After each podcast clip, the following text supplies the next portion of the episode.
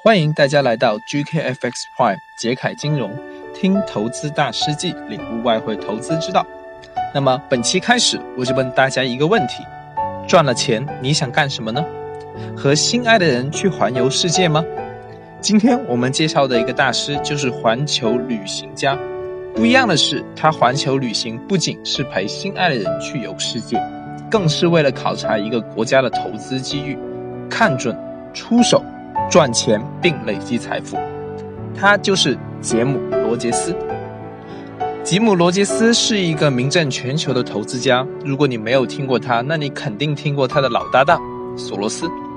一九七零年，他以另一名大名鼎鼎的投资家索罗斯成立了量子基金。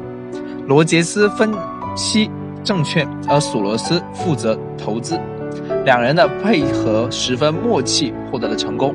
使得量子基金连续十年是年均收益率超过百分之五十。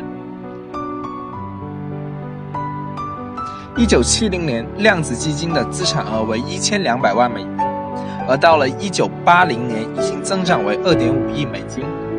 就在这一年，三十七岁的罗杰斯与索罗斯观念不合后，从量子基金退出。而此时，他杰出的理财术已经为他自己累积了数千万美元的巨额财富。退出和索罗斯搭档之后，罗杰斯并没有归隐。一九八四年，外界极少关注、极少了解到奥地利的股市只有一九六一年的一半时，罗杰斯亲自前往奥地利实地勘察。他来到了奥地利的股票交易市场，但那里一个人也没有，一片寂静。一周只开放几个小时。经过缜密的调查研究，罗杰斯认定机会来了。他大量购进奥地利企业的股票、债券。第二年，奥地利股市起死回生，股票指数在暴涨中上涨了百分之一百四十五。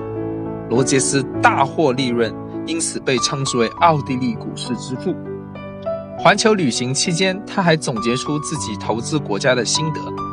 进入一个国家之后，只要兑换使用这个国家的货币时没有问题，开车的过程中这个国家的道路交通状况良好，那么这个国家就是可以投资的。